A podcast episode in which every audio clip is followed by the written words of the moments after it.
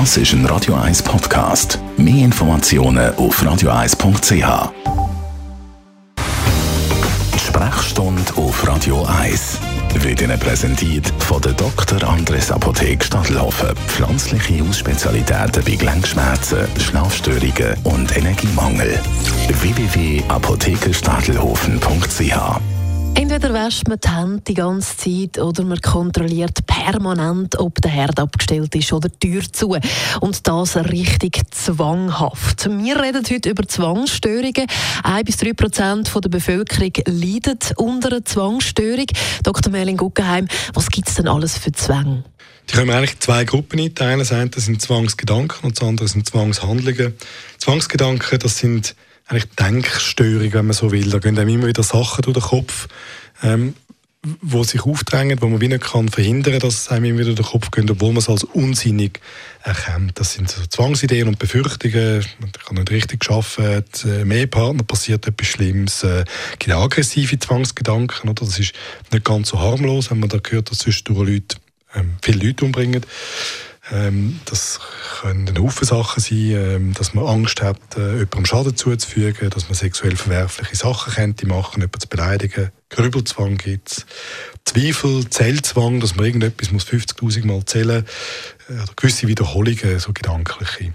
Und dann Zwangshandlungen, das ist das, was Sie eingangs gesagt haben, das sind so Handlungen, die man eigentlich gegen den Willen macht. Das will man nicht machen, aber wenn man es nicht macht, wird die Anspannung so groß, dass einen innerlich fast zerreißt. Häufig kommen dann so Angstzustände dazu, dass man die Handlung muss machen damit sich die Angst und die Anspannung kann abbauen Und das sind eben, was Sie gesagt haben, der Waschzwang, zum Beispiel Kontrollzwang, sind Türen zu, ist der Herd abgestellt, Ordnungszwang, Aufräumen, alles symmetrisch anstellen. Ich könnte es noch ganz lange erzählen, muss nur Raphael Nadal zuschauen, Tennis spielen. Das ist ein perfektes Beispiel. Oder von jedem Service, jedes Hörle zupfen, einmal die Nase reiben, ist immer das Gleiche. Das sind Zwangshandlungen, wie es im Bilderbuch steht. Wann wird dann etwas zum Zwang?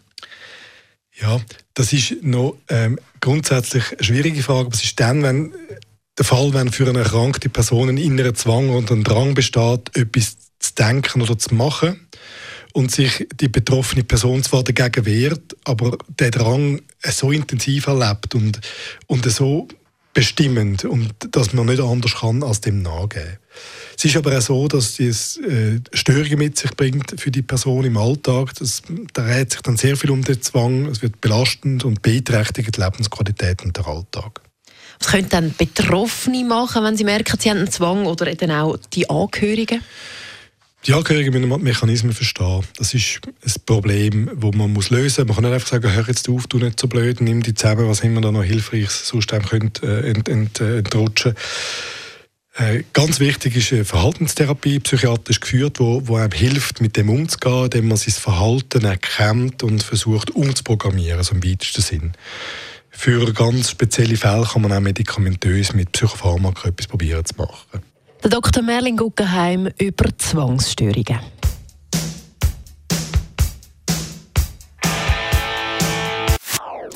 Das ist ein Radio 1 Podcast. Mehr Informationen auf radio1.ch.